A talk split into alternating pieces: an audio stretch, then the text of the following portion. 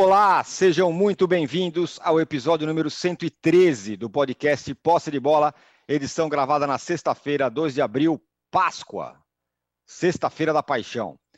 Eu sou Eduardo Tirão e já estou conectado com os meus amigos Arnaldo Ribeiro, Mauro César Pereira e Juca Kifuri.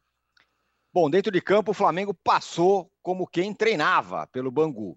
E fora de campo, o balanço financeiro mostrou um déficit, mas, perto do que outros clubes apresentaram, apresentaram, parece que não está tão mal. O outro rico, o Galo, perdeu para a Caldense no Mineirão. Aliás, pelo Mineirão. Não. Pelo Mineiro. Quem perdeu, no, quem empatou no Mineirão foi o Cruzeiro. E o Palmeiras teve a notícia do retorno do Abel Ferreira das férias. O time enfrenta o Fla na próxima semana pela Supercopa do Brasil. Bom, o trio endinheirado do país será o tema do nosso primeiro bloco. No segundo bloco, vamos falar dos paulistas. O São Paulo apresentou o William, apresentou o Éder, o Corinthians recebeu torcedores para uma conversa, vamos dizer assim, e o Santos se prepara para encarar o São Lourenço na Libertadores na semana que vem. O Grêmio, que anunciou uma barca de dispensas, e o Inter se encontram no primeiro clássico gaúcho dessa temporada. Será o tema do terceiro bloco. Um recado importante: você que assiste a gravação do podcast pelo YouTube, não deixe de se inscrever no canal do All Sport. E você que escuta o podcast na sua plataforma de podcasts, não deixe de seguir o posse de bola. Bom dia, boa tarde, boa noite. Eu já vou dizendo desde já que hoje merecemos muitos likes, porque estamos em pleno feriado aqui, firmes e fortes. O Juca, inclusive, já tem, tem, uma, nova, tem uma nova peça para pedir likes, como vocês podem ver, uma obra de arte ali, um troféu em forma de like. Vocês podem nos dar likes, por favor. Agora, Juca, bom, em campo o Flamengo passou como se fosse um treino ali no, no, no Ninho do Urubu, pelo Bangu, 3 a 0 com folga. No Palmeiras, o Abel Ferreira voltou depois das suas férias em Portugal. Tá, o Rogério Ceni deu a deixa, né? Falou que estava mirando esse jogo aí contra o Palmeiras, jogo muito importante e tal, depois do jogo contra o Bangu. Tá todo mundo de olho nesse Flamengo e Palmeiras na semana que vem. Nesse momento, quem você acha que tem mais garrafa vazia para vender? Bom dia, boa tarde, boa noite a todos. Veja, quem está em ação é o Flamengo. Quem está pegando mais ritmo é o Flamengo, embora tenha feito o primeiro jogo com seu time titular. O Flamengo voltou a ser uma coisa muito boa de se ver. E não apenas diga-se de passagem, o time que derrotou o Bangu já vinha vindo com um misto mais para reserva do que para misto propriamente dito, sendo gostoso ver o Flamengo, com uma característica preocupante: o número de gols perdidos. Contra o Bangu foi do mesmo modo, podia ter sido 6, 7, se a pontaria tivesse bem. Mas, sem dúvida alguma, é, é gostoso ver o Flamengo. Eu, eu, eu uh, liguei para ver o jogo uh, na sexta-feira. Foi sexta-feira? Acho que foi, não. Foi quinta-feira, né? Quarta. Quarta-feira, quarta-feira. Quarta-feira. Assim, como eu estou na expectativa de ver o Bayern jogar amanhã uh, contra o Leipzig, ou como eu vejo o Manchester City, que vai jogar amanhã contra o Leicester. É, é, o Flamengo cria uma expectativa gostosa para o cara que gosta de bom futebol. É claro que eu imagino que o torcedor do Flamengo, na quarta-feira, tenha passado momentos assim de irritação pelo número de gols perdidos. Mas, de toda maneira, ele não pode reclamar uh, do espetáculo, da troca de passes, das triangulações, das opções que o Arrascaeta dá. Que, enfim, é um timaço. Né? E esse timaço vai estar mais em regime ainda, porque segunda-feira joga com Madureira, tem mais um treino antes de pegar o Palmeiras. E o Palmeiras está parado. Parado e só agora volta o seu treinador. Já falamos disso no, no posse de bola anterior. Não acho que, diferentemente do Rogério, que para mim ficou muito claro, estava fazendo uma imersão rubro-negra e o resultado começa a aparecer, em relação ao Palmeiras, olha, o Abel, o Abel é, passou duas semanas fora e não vai fazer falta é, essas duas semanas que ele passou fora. Não apenas porque o Palmeiras não jogou, como aquilo que o Palmeiras fez nos treinamentos, que ele deixou prescrito, é aquilo que o Palmeiras vai fazer durante a temporada. Ele não vai fazer nenhuma revolução no time do Palmeiras. Isso para mim está claro. Ele achou um jeito que é o jeito dele, com um bom elenco, para ser competitivo e vai ser osso duro. Vai ser, é claro, que é uma expectativa muito grande para este jogo uh, contra o Flamengo. Mas, para mim, é evidente que o Flamengo sai na frente e que o Flamengo tem um ligeiro favoritismo, porque é um time melhor do que o time do Palmeiras. Tem muito mais jogadores decisivos do que tem o Palmeiras. Vamos ver é, o que acontece nesse primeiro embate. É, lembrando que também será, será o embate da primeira rodada do Brasileirão em maio. É. Então, temos aí né, essa rivalidade que já vem de dois anos, acirrada no começo da temporada de 2021. É muito interessante. É grande a expectativa em torno é, desse jogo. É incrível, é interessante né, como virou a, a temporada, né, a temporada do 2020, que terminou em 2021, terminou. A gente começou a, próxima, a seguinte temporada, que é essa aqui, que está meio ainda a conta-gotas, né? Sem jogo em São Paulo, aquela coisa toda por causa da pandemia, tudo ainda muito devagar. Mas o cenário é esse: a gente falar de Palmeiras e de Flamengo, é, como pinta de ser os, os protagonistas. Vamos falar do Galo também. Agora, o Mauro, além do Flamengo ter, com a volta do Ceni dos titulares, passado com folga pelo, pelo Bangu, também tem a história do balanço financeiro do Flamengo, né, que apareceu aí. Então, vamos lá, se eu não estou errado, foram 668 milhões de arrecadação, o que é um número muito bom, mas de qualquer forma, um déficit de praticamente 107 milhões, certo, Mauro? Mas de qualquer forma, pelo primeiro olhar aí, perto do que a gente viu, o Corinthians devendo um bilhão, aquele negócio todo, não é um número terrível, né? É, se fosse um déficit de 100 milhões na pandemia, é, para um clube que faturou um bilhão quase né, no ano anterior, não, não é um número tão assustador. E, na verdade, esse, o próprio balanço explica também que, além dos quase 107 milhões de déficit, há cerca de 87 milhões a receber de direitos de transmissão e outras coisitas mais. Isso dá uma diferença real de 20 milhões, mais ou menos. Né? É, não é uma diferença tão grande, não é um valor tão significativo para o montante que o Flamengo movimenta. Né? Mas ainda assim, eu acho que vale a observação sobre o equívoco cometido quando o Flamengo abriu mão da receita de televisão do Campeonato Carioca, do ano passado, né? acreditando que poderia, por vias próprias, né, pelo seu próprio caminho, é, faturar tanto ou mais, né? não conseguiu, e um ano depois demonstra incapacidade para isso. Isso passa pela área de comunicação e marketing, que é o ponto mais fraco, eu diria, de todas as todas as áreas estratégicas de um clube de futebol, né? É, o marketing barra comunicação do Flamengo é o ponto fraco, fraquíssimo. Né? Então, o Flamengo teve uma queda de sócio-torcedor de 125.242, que é o que aparece lá no balanço, né, no final de 2020, para 50.392. Isso dá 50, quase 60%, né, 59,7% de queda.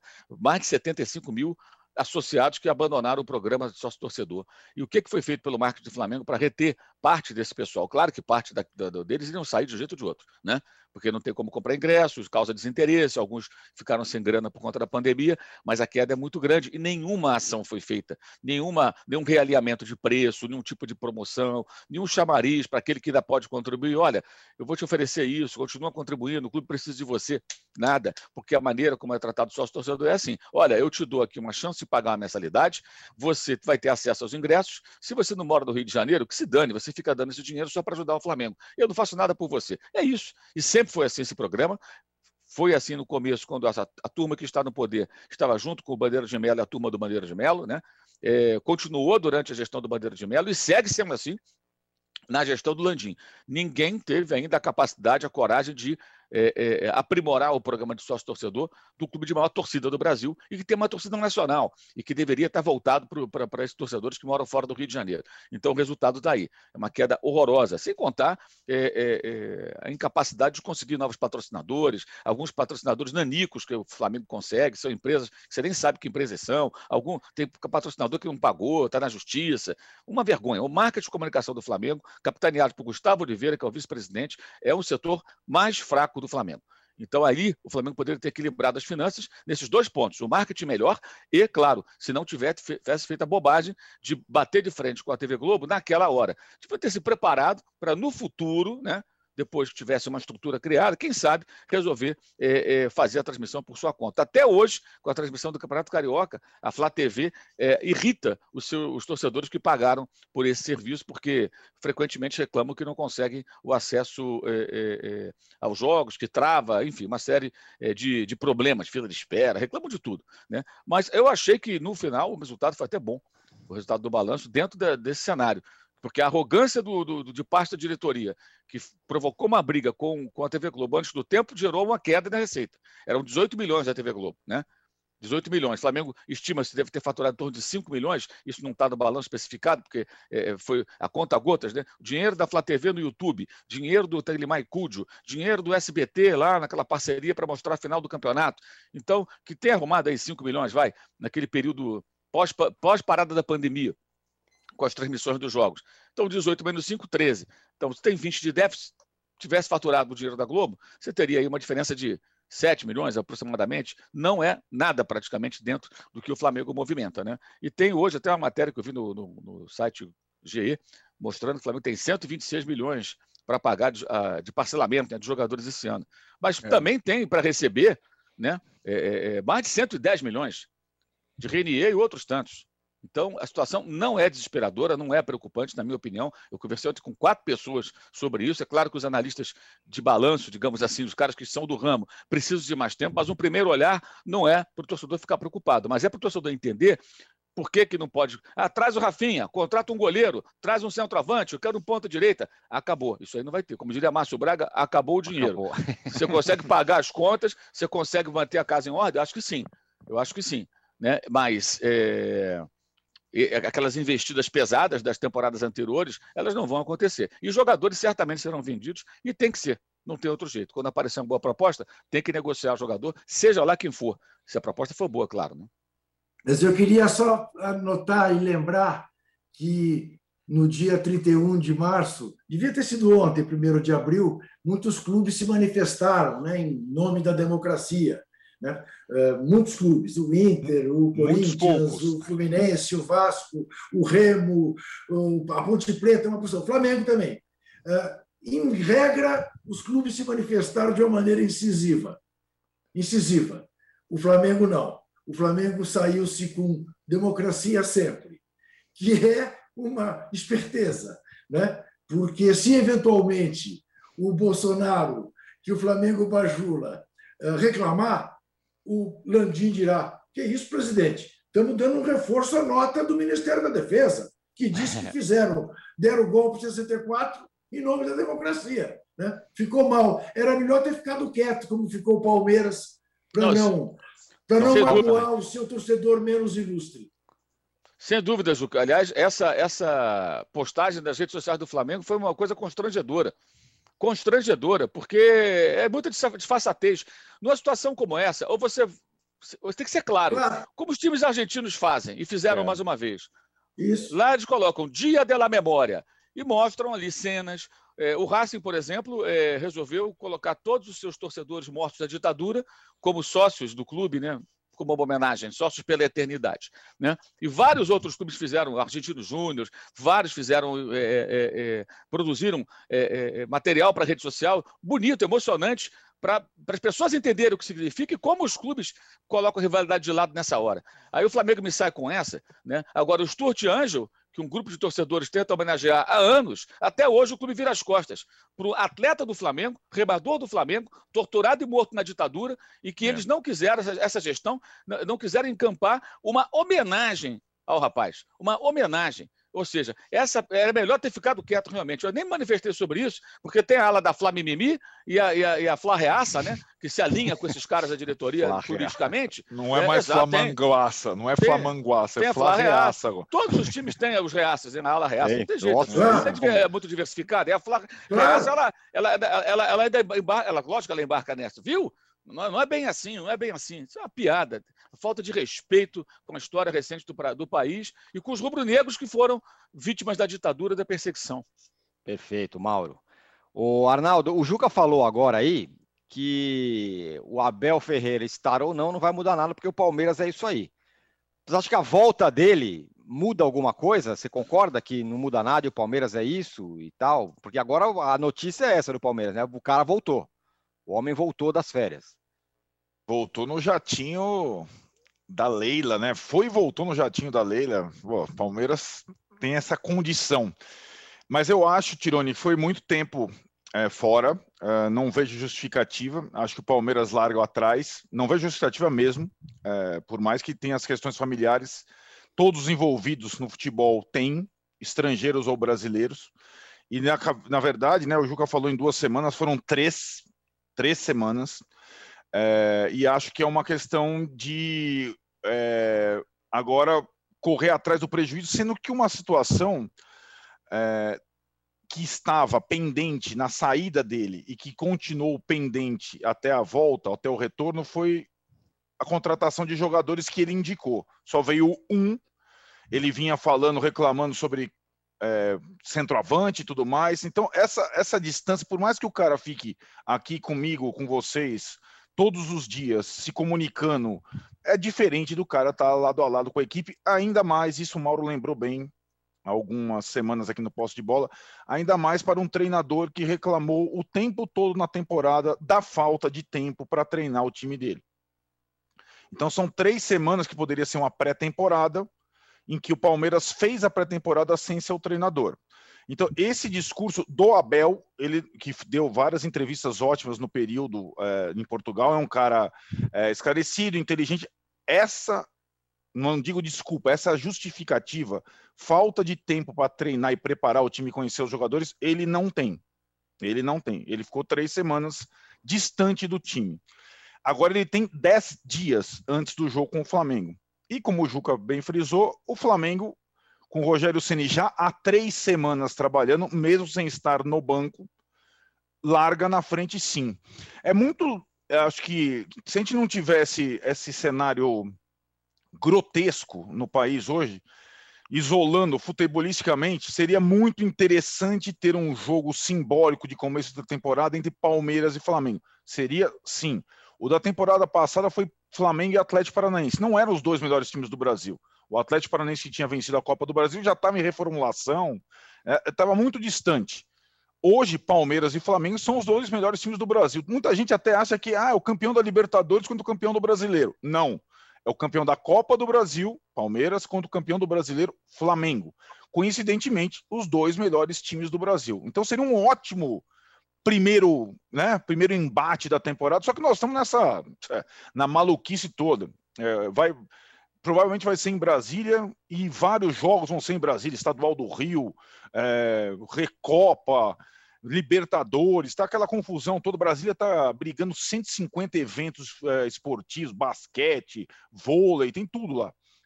Mas falando do confronto entre os dois, esportivamente um está mirando o outro há anos, aliás. E acho que o Palmeiras larga atrás, sim, porque o seu treinador não estava trabalhando aqui efetivamente. Esse é um ponto. E no, você falou ali no triângulo na abertura, Tirone, nos ricos né, do futebol brasileiro, o que corre por fora, o Atlético, é, ele já é, colocou todos é, em campo. O treinador já tem dois jogos. É, chegou, chegou por último também o treinador, né? O Cuca né? Foi a tro... O Cuca também não assumiu imediatamente, tinha um problema pessoal com a mãe dele e tudo mais, etc e tal, mas já teve, além de duas partidas, um tempo para treinar os, os seus jogadores, conhecê-los minimamente, e o Campeonato Mineiro só parou por uma semana. É, só que ele não tem esse grande confronto, um confronto de início para balizar a força do time no radar, como tem Flamengo e Palmeiras. Né? O Atlético só vai ter um confronto desse tipo. No Mineiro ele não vai ter. Vai jogar com o América no domingo? Não é. Não é esse, não é esse confronto. Ele só vai ter quando ele tiver a Libertadores ali pela frente.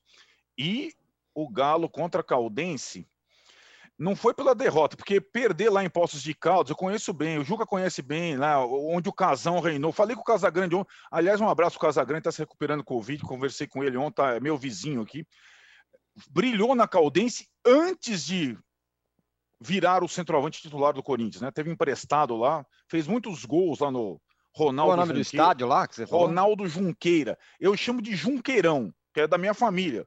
Não é Ronaldão, não, é Junqueirão. É da Sabia minha família. dessa, Juca?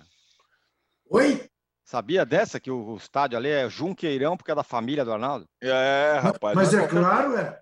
Tem, tem, ah, é. tem, tem até uma, uma pequena estátua para o Arnaldo quando o Arnaldo tem, era criança. Tem lá. Não, do Arnaldo criança. musical da rede homenagens diárias a Arnaldo Ribeiro. Então, Na verdade, jogo... Arnaldo Junqueira isso. Ribeiro. Mas... Exato, é isso aí, é isso. E, e, ontem contra a Caldense, esse time forte, o Galo tomou a virada e teve um, um, um detalhe que me chamou muito a atenção, que eu acho muito precoce, me estranha. É, Teve uma substituição no finalzinho do jogo, Tirone, que foi a entrada do Igor Rabelo. A Caldense tinha acabado de virar o jogo. Ele Aí entrou, um, entrou um zagueiro no lugar do Mariano lateral. Eu falei, cara, será que o Cuca vai. É, três zagueiros, vai botar o resto na frente? Não. O cara entrou de centroavante porque ele é alto, o zagueiro. Isso, é isso como mesmo. se, sei lá, colocasse lá o Fábio Luciano na frente para a última bola. Aqueles coisa de desespero de final de campeonato. Cara, nós estamos no início do Campeonato Mineiro. E já foi um cara, o zagueirão entrar de centroavante. Falei, cara, não é, não é possível isso. Com o elenco fartíssimo que o Galo tem, né? Essa substituição, ela mostra, ela dá algumas pistas do que pode ser o Galo doido daqui para frente e de continuar aquela história que começou com o São Paulo e está continuando agora. O Atlético tem oito atacantes, todos caros, e acha que ainda precisa de um centroavante. Você está tá entendendo? Uhum. É, é, esse, e não existe centroavante no mundo. Os caras querem encontrar o Ibrahimovic, não vai conseguir. Então, a substituição é muito simbólica. A entrada de um zagueiro num jogo no Mineiro para jogar como centroavante no final do jogo. Eu fiquei meio estarrecido, acho que é muito precoce ainda para isso né? É, mas o Galo ficou, quebrou a invencibilidade do Galo a Caldense e o Galo ficou devendo nesse momento. Juca vai nos pedindo likes com seu novo pedidor de likes, que agora, olha lá, é uma obra, quase uma obra de arte ali, um, um positivo feito em ferro chumbado, sei lá o nome, e tá lá o Juca pedindo. Agora, Mauro, você que é um dos criadores das melhores expressões futebolísticas dos últimos anos, isso que o Arnaldo falou tá lembrando o Cuca Ball, não tá?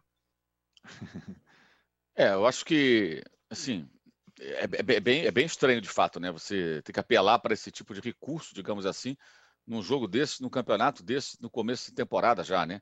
É, mas é bem, é bem o estilo, né?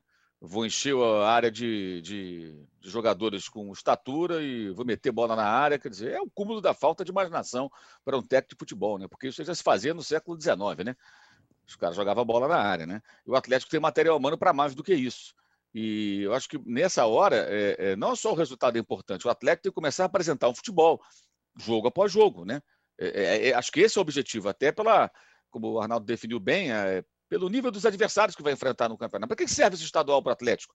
Se você for buscar os objetivos do Galo na temporada, que é ganhar campeonatos importantes, tem que ganhar o Mineiro por uma obrigação, né? A gente sabe disso. Mas além do Mineiro, por obrigação, ele quer ganhar o brasileiro, quer ganhar a Libertadores, quer ganhar a Copa do Brasil, tem que ganhar uma taça importante. De preferência, talvez o brasileiro, que ele não conquista desde 71. Todo esse é. investimento, mecenato, para isso. Então, 50 anos, né, Mauro? Exato, meio século. 50 anos. É, é, e nesse intervalo, o Cruzeiro ganhou três vezes, né? É, agora em tempos recentes.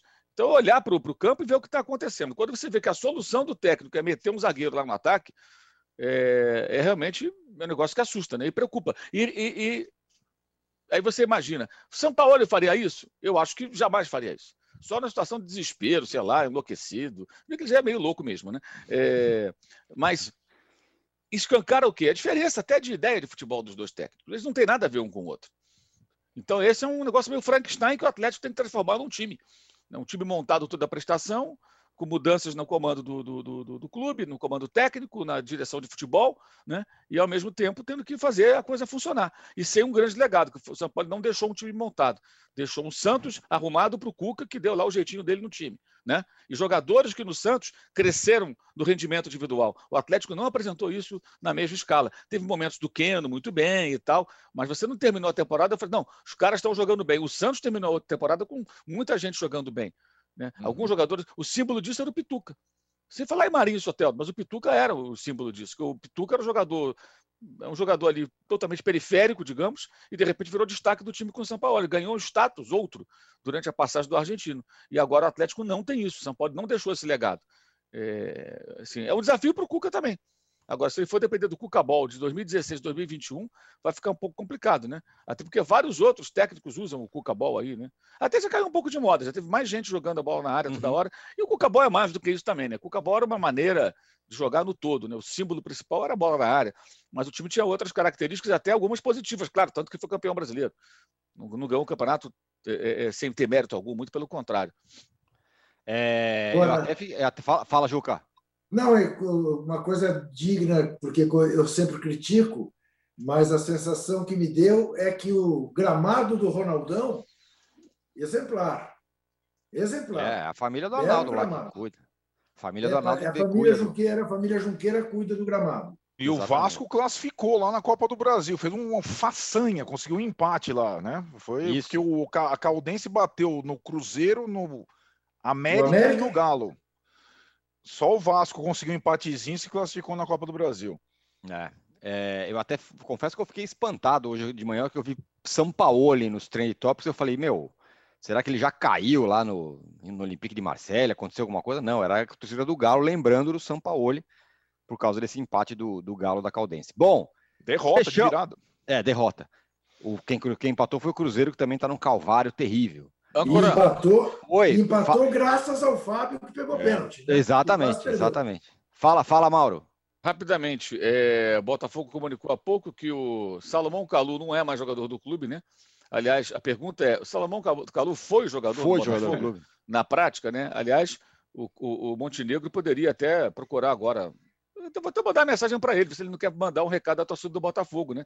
É, e aí a Churré, que depois desistiu, o Calu, essas contratações, o Honda, né? Tudo deu errado. Tudo deu tudo, errado. Tudo, tudo. Né? E, em geral, né, deixa prejuízo financeiro, que você tem que pagar o cara. Não tem Sim. jeito. É, e só um registro rápido também, amanhã, às três da tarde, é, no, no, canal do jornalista Fred Soares no YouTube, é, vai acontecer um tributo ao Paulo Stein, vários de nós uhum. que trabalhamos com o Paulo Stein, falecido há quase uma semana, né? É, lembrar histórias é, do Paulo, falar sobre a carreira dele, enfim, um, uma conversa, um papo com participação de muita gente falando sobre o Paulo Stein no canal do Fred Soares no YouTube. Paulo Stein, que nos deixou essa semana mais uma vítima da, da Covid-19, que era narrador, é, pelo menos na minha geração e do Arnaldo, a gente viveu a adolescência, infância, adolescência, ouvindo muito o Paulo Stein narrando o Campeonato muito. Carioca, Carnaval, enfim, uma figura adorável mesmo. Infelizmente nos deixou. E foi, e foi, e foi um companheiraço do João Saldanha no final exatamente, da vida do João. Exatamente, exatamente isso. Ele, ele era o narrador da Copa de 90, de 90 Manchete, e o João era, um, era o comentarista. Né? Isso. Né? E ele foi muito solidário, foi muito prestativo em relação ao João. Fica aqui também a minha homenagem, meu abraço à família dele. É isso. Bom, fechamos o primeiro bloco do episódio 113 do podcast Posse de Bola. Voltamos em 30 segundos, querendo chegar aí na marca de 2 mil likes e merecemos, porque afinal o Juca está aí com o seu pedidor like. de likes 2.0. agora ele, agora ele voltou com o anterior. Temos aqui, digamos, o, o modo analógico. Isso. E Orgânico o, e o digital. O, o digital. O digital. Então tá. Like digital, por favor. Voltamos em 30 segundos. Baixo Clero é o podcast de política do UOL. Toda semana eu, Carla Bigato, converso com os comentaristas Maria Carolina Trevisan e Diogo Schelp sobre temas que dominam a pauta política brasileira. Você pode ouvir o Baixo Clero e outros programas do UOL em uol.com.br podcasts, no YouTube e também nas principais plataformas de distribuição de podcasts.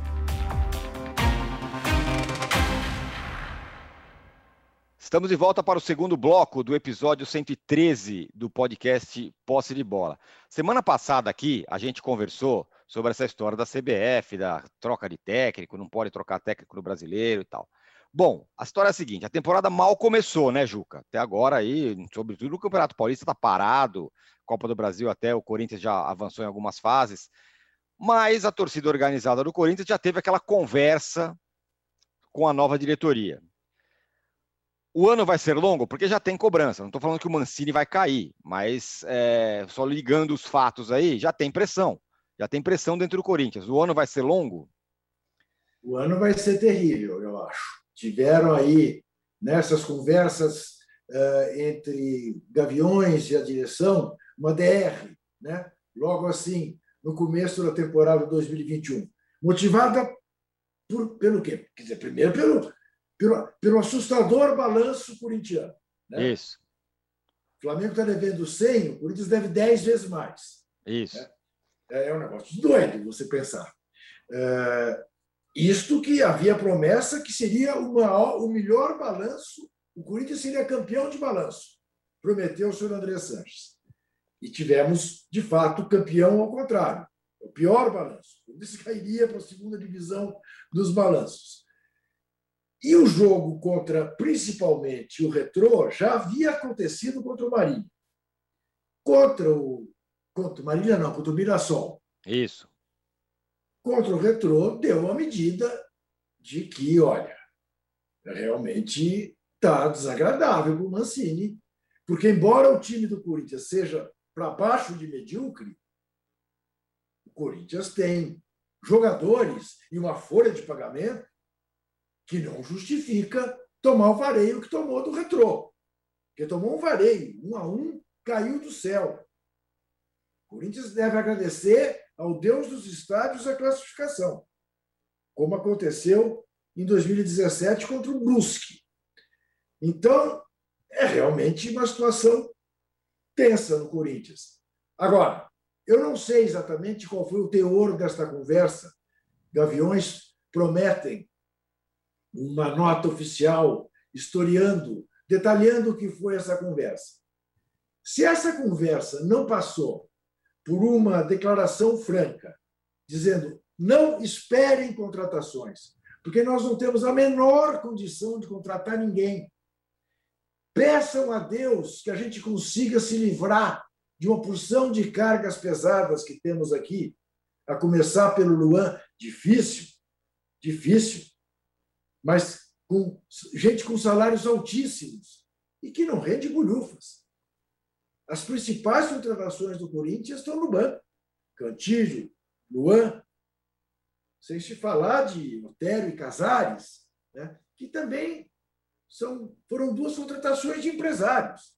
Né? E o que você vê é só ação trabalhista, ação trabalhista. Cada vez que há uma notícia que envolve finanças do Corinthians, é contra o Corinthians.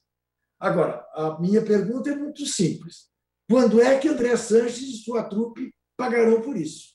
Lembrando que a trupe permanece, que é o mais desalentador. É a mesma turma. É a só, mesma turma. Deixa eu só dar um Diga. spoiler da reunião aqui. Estou lendo uma nota até na ESPN aqui sobre a reunião, né? Hum.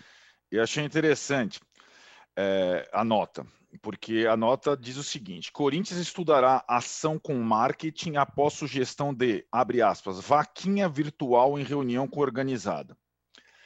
Rodrigo Gonzalez Tapia, conhecido como Digão, presidente da Gaviões, é, reiterou a vontade da torcida em fazer uma vaquinha virtual com o objetivo de repassar toda a receita recolhida para o abatimento da dívida do clube com a Caixa Econômica Federal. Então, uma das dos tópicos da reunião foi a torcida organizada, oh, vamos fazer uma vaquinha, porque vocês não conseguem fazer porra nenhuma e só botar. É, entendeu? É, é, é, é, incrível, né, cara? É incrível, mas é. é, é uma... Isso me lembra a vaquinha para comprar o Paulo César Caju nos anos 70, né? Teve isso. Teve, teve isso, isso mesmo. É, é Ou depois Marcelinho Carioca, né? Na, no, na uma outra época ali, na, na volta ao Corinthians, o Disque Federação, isso, etc isso. e tal. Teve isso. Então, então uma coisa, então. então Essa é engraçada. Mas assim, o torcedor, então, o torcedor, ainda mais um clube popular como o Corinthians, ele está disposto a fazer qualquer coisa pelo clube. Ele vê, ele vê o balanço de um bilhão fora o estádio ele não podendo ir ao estádio nem para pagar o ingresso, o cara tá desesperado. E agora o Corinthians, meu, é brincadeira. Bom, enfim, fala, Juca. Não, é apenas é, para fazer uma menção. Essa ideia vem do ano passado, né? É e isso. Essa ideia, e essa ideia perdeu força porque o senhor Sanches foi à televisão dizer que a questão dos direitos do nome estava resolvido e que a questão com a Caixa estava praticamente resolvido e que os, o, o, a, os incentivos da prefeitura, enfim, tinham chegado, e isso deu uma arrefecida, como se a questão do estádio é estivesse resolvida, e não está rigorosamente resolvida.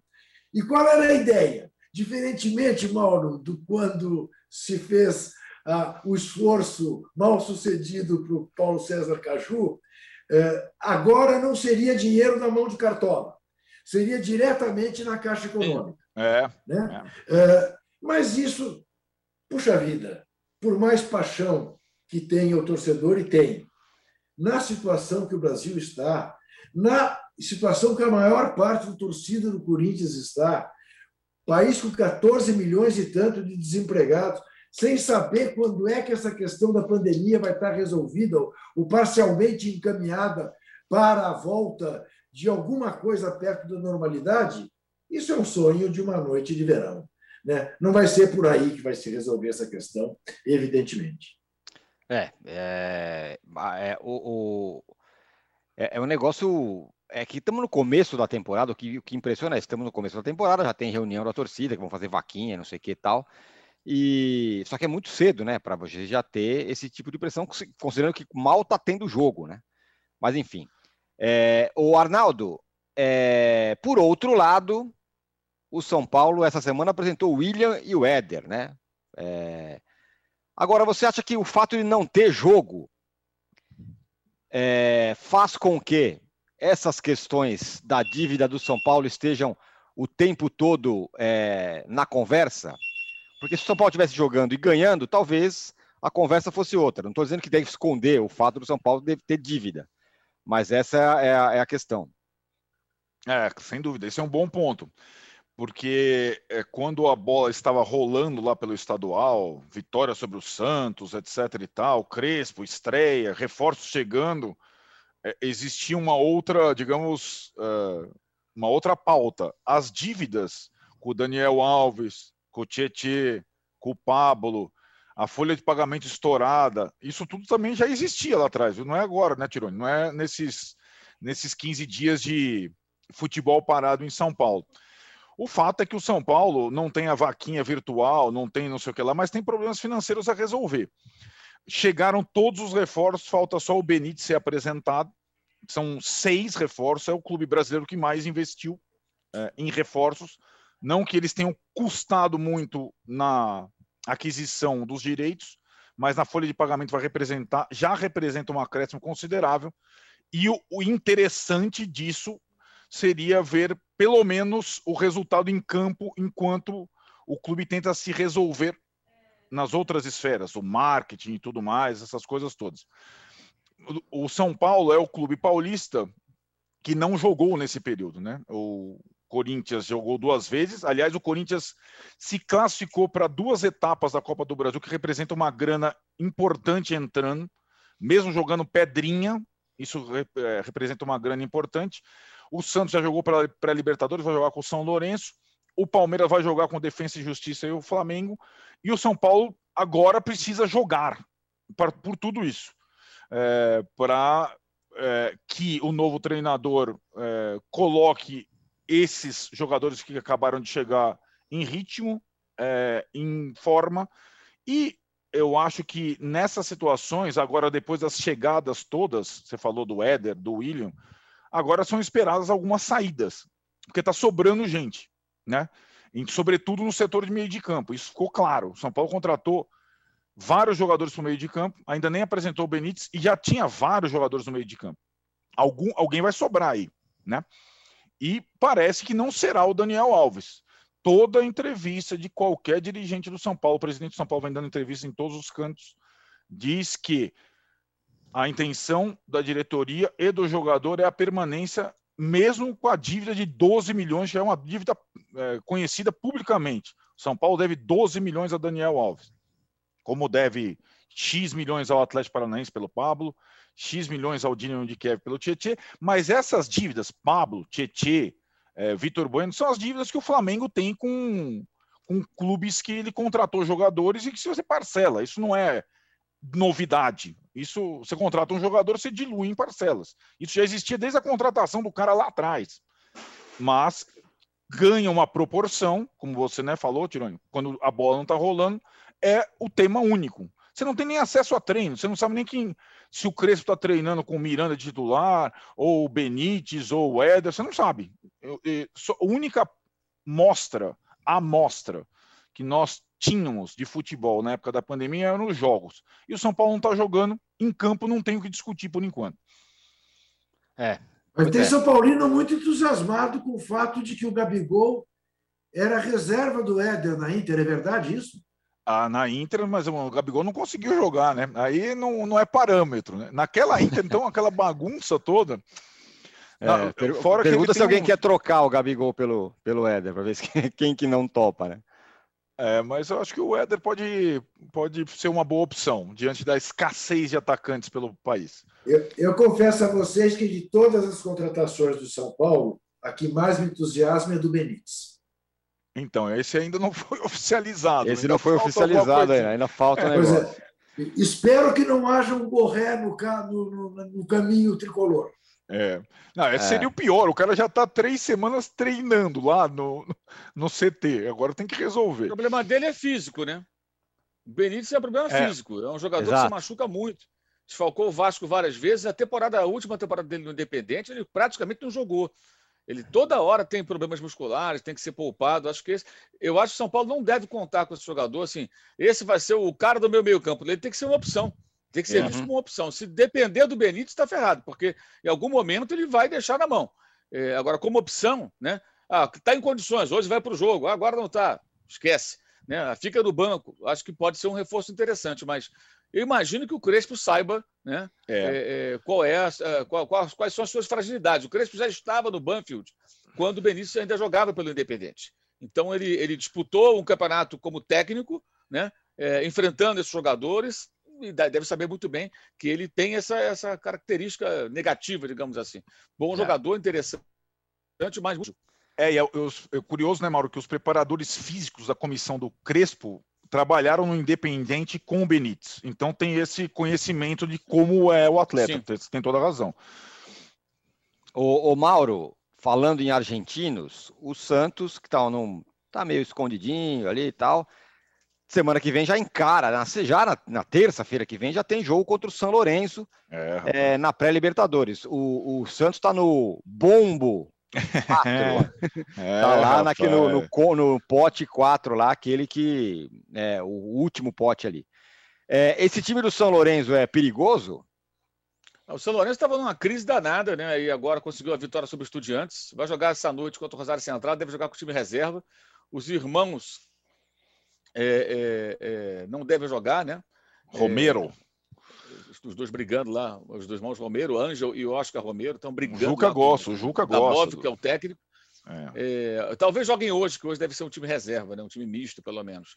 Mas o time vinha, vinha com problemas sérios lá. É, é o técnico o Dabov, que era técnico do Argentino Júnior, saiu em janeiro do Argentinos e foi para o São Lourenço. O time vinha com dificuldades no campeonato. O time vive uma, uma, uma certa instabilidade, digamos assim. Não é um bom momento, não. É, mas é um time que foi campeão da Libertadores, um clube né, que foi campeão da Libertadores há poucos anos, 2014. É um time grande. Então, acho que é um, é um, é um confronto para ter cuidado. Né? que é aquela história. Primeiro jogo é fora. Esse é um jogo para tentar fazer um resultado que não complica o Santos. É, é, até porque eles vão jogar, acho que, mais, mais tranquilos com essa vitória sobre os estudiantes no começo da semana. Hoje, o jogo de hoje, independentemente do resultado, deve ser um time reserva. E aí, na terça-feira, recebe um Santos, imagino, com mais. É, é, priorizando esse jogo, inclusive, né? Porque como a campanha do Campeonato Argentino é ruim, não deve ir muito longe, são dois grupos, está mal colocado, está lá atrás. Antes dessa vitória era um dos piores. É, o São Lourenço vai jogar tudo em cima da, da, da, da Libertadores, né? É, é, o que o São Lourenço tem nesse, nesse momento de mais importante, obviamente, mais do que o normal. Né? Você pega, por exemplo, o Vélez, o Vélez tá na, já está na Libertadores, né? O Vélez está é. tá liderando sua chave, então está bem colocado, tal. Então pode distribuir um pouco as atenções. São Lourenço não, tem que ir com tudo, mas vive uma, uma, um momento de certa instabilidade, é, especialmente aí com problemas de relacionamento entre esses dois jogadores, né? Um que jogou no Racing, outro que jogou no Corinthians, os irmãos Romero, com o técnico. O, é, o Arnaldo, já que estamos falando sobre os paulistas e o Campeonato Paulista está parado, em que pé está esse negócio do, do, do, Campeonato Paulista nesse momento? Bom, estou falando aqui né, na sexta-feira da Paixão, às 9h48, é isso, né? É, isso. O Campeonato isso. Paulista está parado até, em princípio, 11 de abril. Mas uh, existe a expectativa da federação após várias tentativas junto ao Ministério Público, revisão de protocolos, etc, etc, mini bolhas, tal, de fazer na semana que entra é, até 11 de abril algumas partidas. Existe a, essa perspectiva. É, é, existe uma já que e outras situações nesse país é, caótico estão sendo utilizadas no debate, como, por exemplo, a volta do futebol em Minas, o futebol só ficou parado em, em Minas por uma semana, a continuidade do campeonato estadual no Rio, a continuidade do campeonato estadual no Rio Grande do Sul com jogos à noite, na hora do toque de recolher, todos, todos esses elementos estão sendo, e os reforços do protocolo estão sendo utilizados para a volta do futebol em São Paulo. Se o futebol em São Paulo não voltar até 11 de abril, fiz uma conta de padeiro aqui, é, com quatro rodadas disputadas, ainda faltarão oito para a fase de classificação, mais, são doze, mais as quartas de final, nove, a semifinal, dez, as duas partidas finais, doze. Serão doze datas até o 29 de maio, quando começa o brasileiro, e o brasileiro, o CBF já reiterou essa semana, não vai ser adiado o início do brasileiro. 12 datas de Paulista para você fazer em, em 45 dias, né? Uh, olhe lá. E aí os clubes vão ter que jogar, e já está meio falado, a cada 48 horas. Uh, e aí, possivelmente, os grandes, uh, e grandes eu incluo também o Bragantino, e também a Ponte Preta, que estão jogando Copa do Brasil também. O Bragantino acabou de se classificar na Copa do Brasil, assim como o Corinthians vão ter que jogar com dois times, provavelmente, né? Um time na terça, outro na quinta, volta, repete o time no sábado. E vai ser assim, cara. É, porque é o único estadual grande do país que parou, literalmente, parou. E, e é o maior estadual do país, né? Então, é, a cada semana que passou de inatividade, ficou mais difícil de cumprir o calendário, mas existe aí uma expectativa, reitero, de nessa semana, durante ainda a fase emergencial em São Paulo, de recuperação de algumas partidas até dia 11 de abril. Vamos. Isso me leva, me leva a comentar, hum. eu não sei se vocês chegaram a ver, a participação do secretário menor da CBF, Walter Feldman, bem amigo, segunda-feira passada. Sim.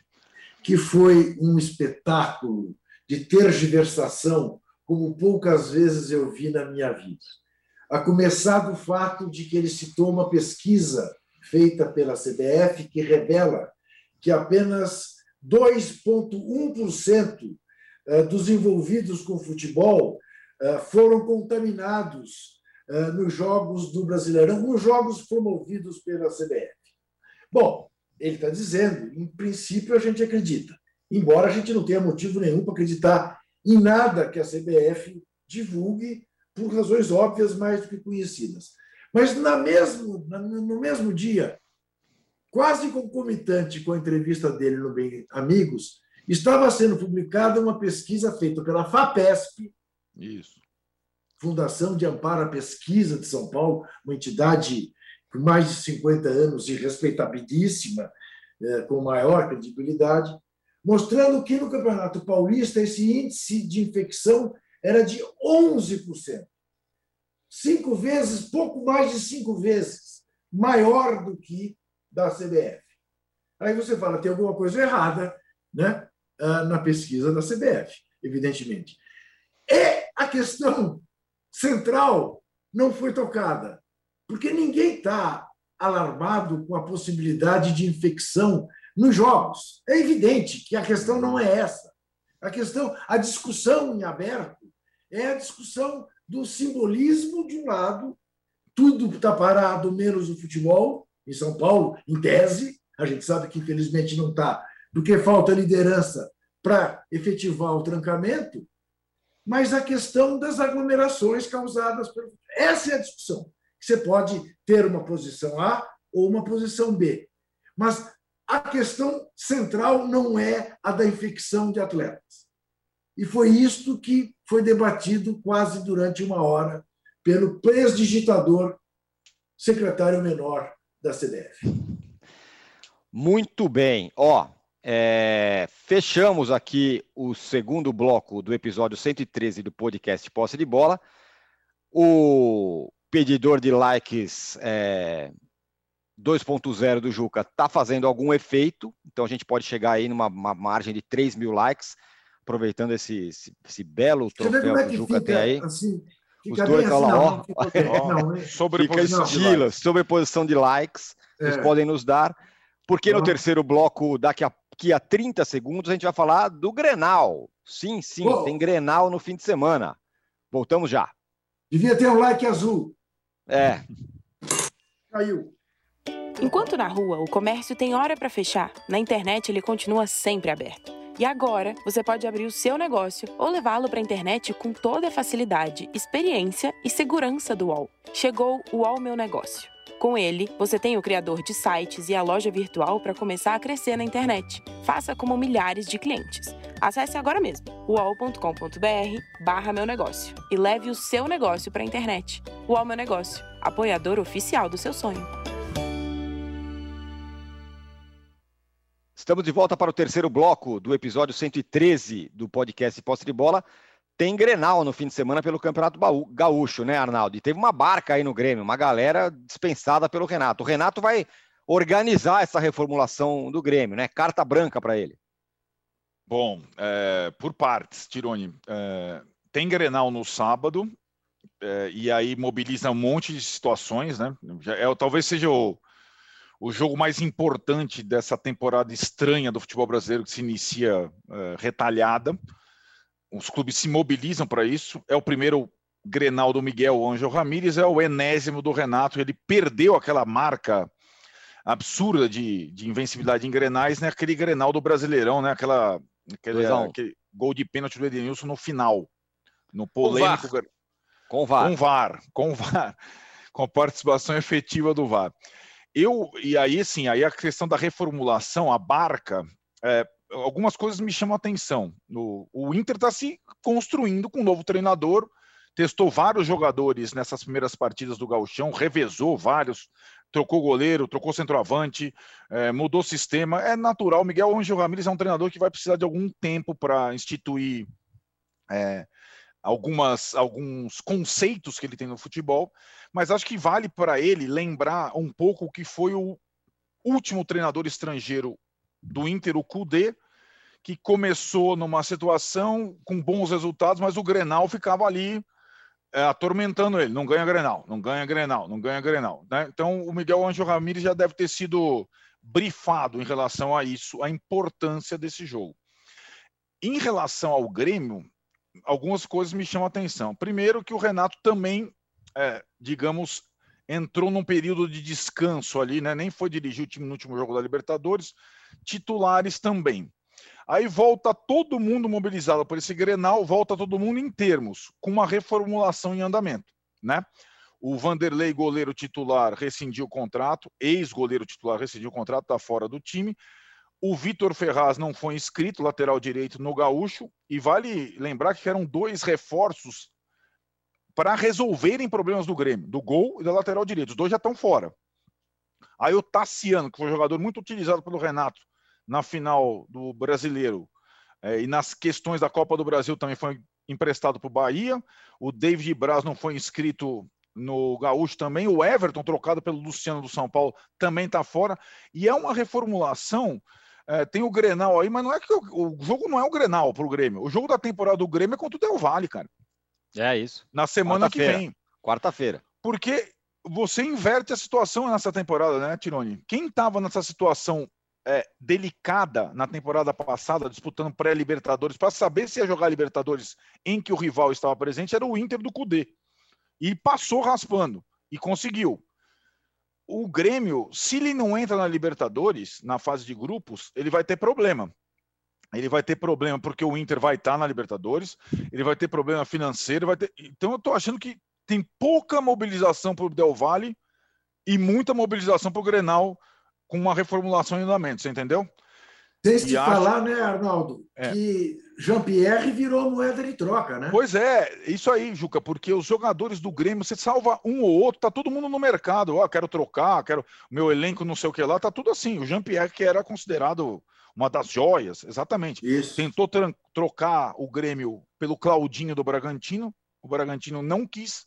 Então eu vejo estranho esse começo do Grêmio. E acho que o jogo do dia 7, quarta-feira contra o Del Valle, é, em Quito, né? Vai ser em Quito o jogo, é, com, a, com a altitude e tal. É um jogo muito traiçoeiro, muito traiçoeiro.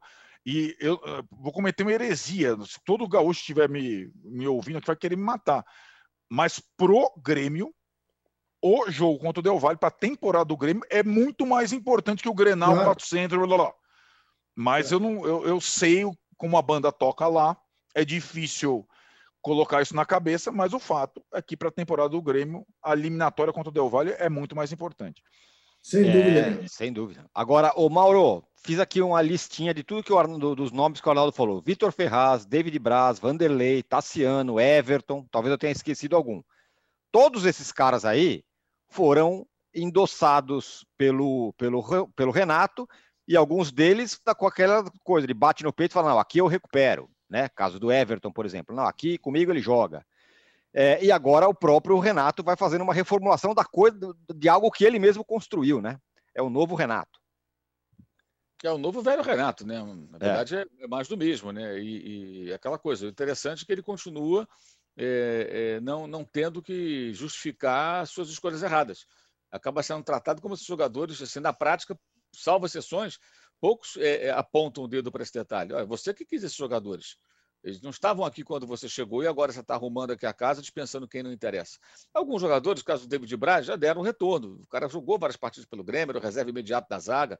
Talvez é. agora seja o momento de, de, de, partir, ok. Mas outros tantos não, né? O caso do Everton, por exemplo, né, que foi uma troca com o Luciano, que o São Paulo se deu bem. Né? O Luciano é um jogador importante hoje no São Paulo, já há algum tempo, né? E o, e o Everton, né, o Everton, o Everton já foi um erro do São Paulo quando contratou, né? Naquele momento ali, por conta do histórico de lesões. É um jogador que tem no mínimo uma lesão muscular por ano, daquelas que deixa meses fora de combate. Isso acontece desde 2014 que ele é assim. Então, é uma contratação arriscada. Fez o São Paulo e o, e o, e o o, digamos que o Grêmio meio que resolveu o problema do São Paulo, porque cedeu um jogador que é útil, né? São erros de avaliação do Renato. Agora, tem, vejamos também se o presidente do Grêmio né, vai se candidatar em breve, né, quais são os planos políticos dele. Eu não sei até que ponto isso também se mistura na gestão do Grêmio. Né, esse entrosamento dos dois, a mudança de posição do Romildo Bozan chamou muita atenção. Né? Em dado é. momento, não queremos o Borré. Por quê? Não, não, não queremos o Rafinha. Por quê? Ah, porque é um jogador de 35 anos e tal, para De uma hora para outra, não, teremos o Rafinha. Não deu para entender ali, porque como o Renato fez ele mudar de ideia tão rapidamente, né? Mas enfim, é coisa deles lá. E essa situação do Borré, ontem, uma matéria muito boa é, é, do Thiago Feltro e do Thiago Fernandes aqui no UOL, é, chamando a atenção para como alguns jogadores, é, com seus empresários, seus agentes e com seus amigos da imprensa que fazem o jogo dos empresários, tem isso também, os coleguinhas que fazem o jogo de empresário, turbinando nomes de jogadores e técnicos que não são não estão valorizados e ficam valorizados quando são colocados nesse patamar. No caso do Borré, não é, nem, é esse, ele tem um valor de mercado interessante, que é um bom jogador, né? em grande fase, o River Plate, ele lá jogando e tudo mais. Mas, de repente, o Palmeiras quer, o São Paulo quer, o Grêmio quer, e ele não quer nenhum. Ele quer a Europa. Ou seja, ele usa o mercado brasileiro, que é o mercado mais rico do que o mercado argentino, para ganhar manchetes, ficar em evidência e tentar, de alguma maneira, se encaixar no futebol europeu acabou que não, não veio para nenhum deles. O Grêmio tirou o time de campo, não quer mais o jogador. É bem claro isso. E isso acontece em escala menor muitas vezes. Muitas vezes, especialmente com aquelas manchetes de jogadores que é, é, monitora, é, observa, e não acontece nada, meu irmão. É, é, sério. Fulano monitora. Monitora quem? Ou então, quando vem lá da, daqueles jornais espanhóis, né? O, o, o, Esporte de Barcelona publicou que o Barça monitora Zezinho, não sei, da, da, não sei das quantas. E daí que o esporte publicou isso? Qual a credibilidade tem o esporte, o mundo deportivo, o Diário AS e o Marca, quando falam, respectivamente, de Barcelona e Real Madrid? Zero! Porque qualquer respirou é, manchete para tentar né, manter o Barça o Real Madrid, cada um dentro da sua região do país, na Espanha, é, é, em evidência. E aí os caras tratam aqui assim, nossa, é uma loucura um negócio desse. O cara conseguindo plantar uma notinha no jornal desse, ah, envolvendo jogador brasileiro, está feito porque todo mundo aqui vai repercutir e poucos vão considerar até que ponto aquilo é relevante. Pode observar, se fizer um pente fino, você vai encontrar uma quantidade enorme de jogadores assim. E essa, essa matéria é bem interessante e bem importante, porque mostra como se manipula muitas vezes a informação e se coloca um jogador no patamar acima do que ele realmente é. E aí é o caso do Borré, que é um bom uhum. jogador, mas não é também essa Coca-Cola toda. E outra coisa, né? Dirigente do Grêmio dando entrevista para a Rádio Grenal, ele é um típico camisa 9. Não é um típico camisa 9, ele é um segundo é. Não é um é. ponta, não é um externo desequilibrante, diria o professor Tite, né? Mas é um segundo atacante, é um cara que sai mais da área, se movimenta, não joga lá no meio dos Pode até jogar. Se o, se o Atlético coloca zagueiro de centroavante, como disse o Arnaldo, por que, que o Borredo pode circunstancialmente jogar ali? Mas ele não é. Vamos, vamos comparar aqui, falei há pouco, o Luciano é um centroavante? Não é bem não, um, é um atacante. Não, não, é um atacante. É um atacante. O, Bor o Borré é o Luciano, mal é. comparando. É isso. Uhum. É um é. atacante que faz gols, que joga junto com o centroavante muitas vezes, como jogava Luciano e Breno no São Paulo, né? Uhum. mas que se movimenta. O Gabigol pode ser isso? Pode. Pode jogar Pedro e Gabigol, dependendo de como montar o time. Como às vezes joga Bruno Henrique, joga às vezes centroavante, vai para dentro da área e o Gabigol fica circulando. O Borré não é igual a esses caras, é diferente. Mas tem essa característica. E Teve dirigente do Grêmio dando entrevista para a Rádio Grenal, lá em Porto Alegre, dizendo que ele era um típico 9.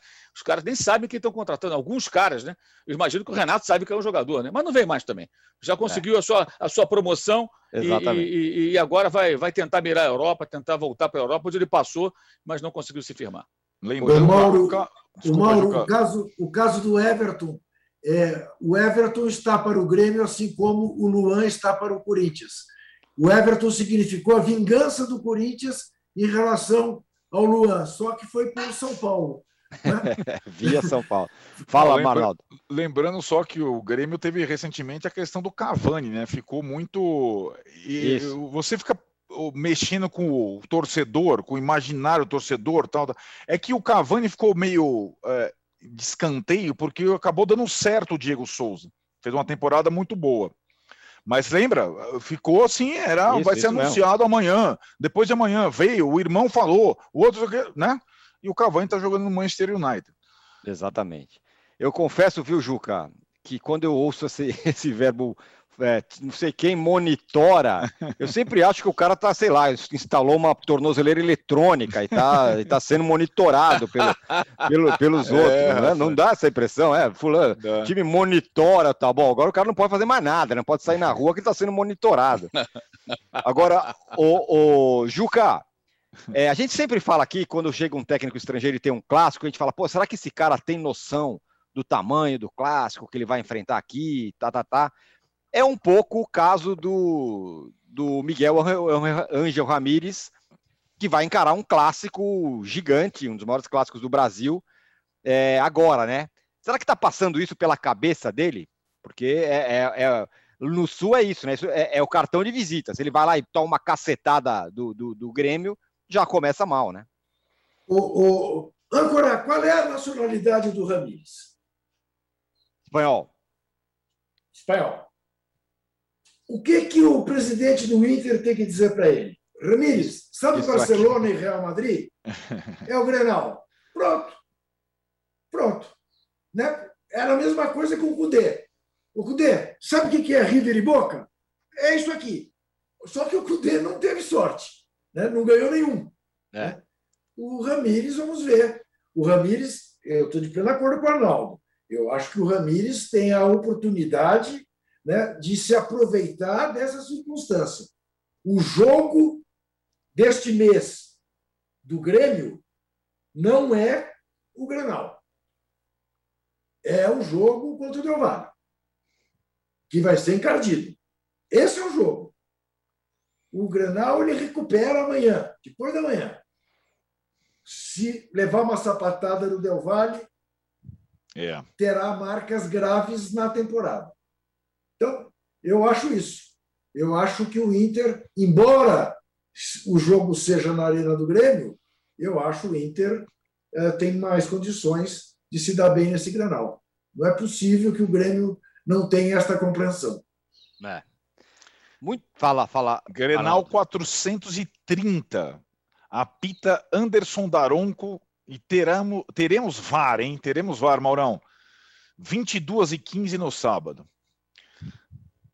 22 e 15? É, com toque de recolher, exatamente. Toque de recolher, exato, para não ter aglomeração, 22 e 15. É um horário, é um horário europeu. Lembra que andou acontecendo Barça é, e lá um Barcelona e Real Madrid meia-noite. Rapaz, Anderson Daron é para, Pita. Para Anderson fechar o sábado. Tá, tá, com tatuagens novas. É mesmo? Daronco? É, é tá, com, tá com o negócio aqui, tá, tá, tá grande, tá, tá, tá tatuado os bíceps. Para preencher é, ali, para preencher ali o quê? Pô, não deve sei. ter tatuado, deve ter não, tatuado o, que, o, o Velho Testamento, né? Vai caber tudo ali no, no, braço, no braço dele, com aquele braço daquele é, tamanho. É, mas eu fico imaginando, o árbitro de futebol podia tatuar a cabine do VAR. Né? Isso, é, telinha escrito VAR. VAR, é, pode um cartão tatuar, amarelo é um cartão vermelho. Ou, é, ou assim, ele mesmo, a figura dele dando o um cartão para o jogador. Isso, né? expulsando né? um o jogador. Um apitando apito, com, né? aquele, com aquele gesto. Aquele gesto assim. Isso, seria as tatuagens é do árbitro de futebol. Né? A do VAR seria mais legal, né? Pô, Você, perfeito. É, aquela telinha assim, o camarada olhando para a telinha ali, escrito Isso. VAR, né? Bela então, tatuagem. Então, então é o seguinte: teremos Grenal no horário estranho, 22 e 15, é isso? Isso. isso. 22 horário e 15. De, horário de filme.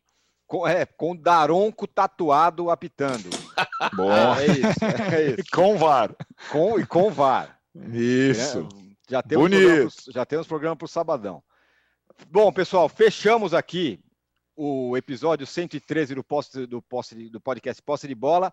E Juca, o seu pedidor de likes é, 2.0 foi um sucesso. Nós chegamos aqui a 2,9 mil likes. Se você, se a gente ficar aqui mais uns 3 minutos, a gente chega em 3 mil. É só falar para os caras, dá aí mais um pouquinho de oh. like e tal. Ó, oh, é isso. Ó, é isso, tem que dar, tem que dar. Sprint final, olha Sprint lá. Final. Chegaremos, lá. chegaremos em, em 3 mil likes, então. possivelmente. Então é isso. Obrigado, Mauro. Obrigado, Arnaldo. Obrigado, Juca. Fala, Juca. Boa Páscoa para todo mundo. Se quiser ter uma Páscoa mais feliz ainda no ano que vem, não aglomere, não faça, não cometa a irresponsabilidade de receber todo mundo, a família. Não é ainda nesta Páscoa. Teremos muitas Páscoas pela frente. Diz isso, diz isso cidadão já vacinado pela primeira vez, em vias de vacinar pela segunda. Não fará nenhuma festa de família não receberá os quatro filhos, as duas netas, nada disso. Perfeito, Juca. Ótimo recado. É isso aí, pessoal. Cuidem-se, cuidem-se. Vamos fazer a nossa parte, porque sabemos que muita gente não faz a, a parte deles. Valeu, pessoal. Obrigado, Venâncio. Obrigado, Rubens, aqui no backstage. Valeu para todo mundo que participou. Voltamos na, Arnaldo, segunda-feira. Segunda-feira, Tirone. Teve posse de bola na sexta de Páscoa. Tirone queria dar o, o aquele emendar Foi. o feriado. Foi. Teremos segunda-feira com novidades. Miguel, Miguel, né? Miguel. Teremos é, com novidades. É mesmo? É, vamos lá. É, exatamente. Valeu. Abraço. Novidades, é? Que novidades. Ah, eu adoro novidades. Você pode ouvir este e outros podcasts do UOL em uol.com.br podcasts. Posse de Bola tem pauta e edição de Arnaldo Ribeiro e Eduardo Tironi produção de Rubens Lisboa, edição de áudio de João Pedro Pinheiro e coordenação de Juliana Carpanês.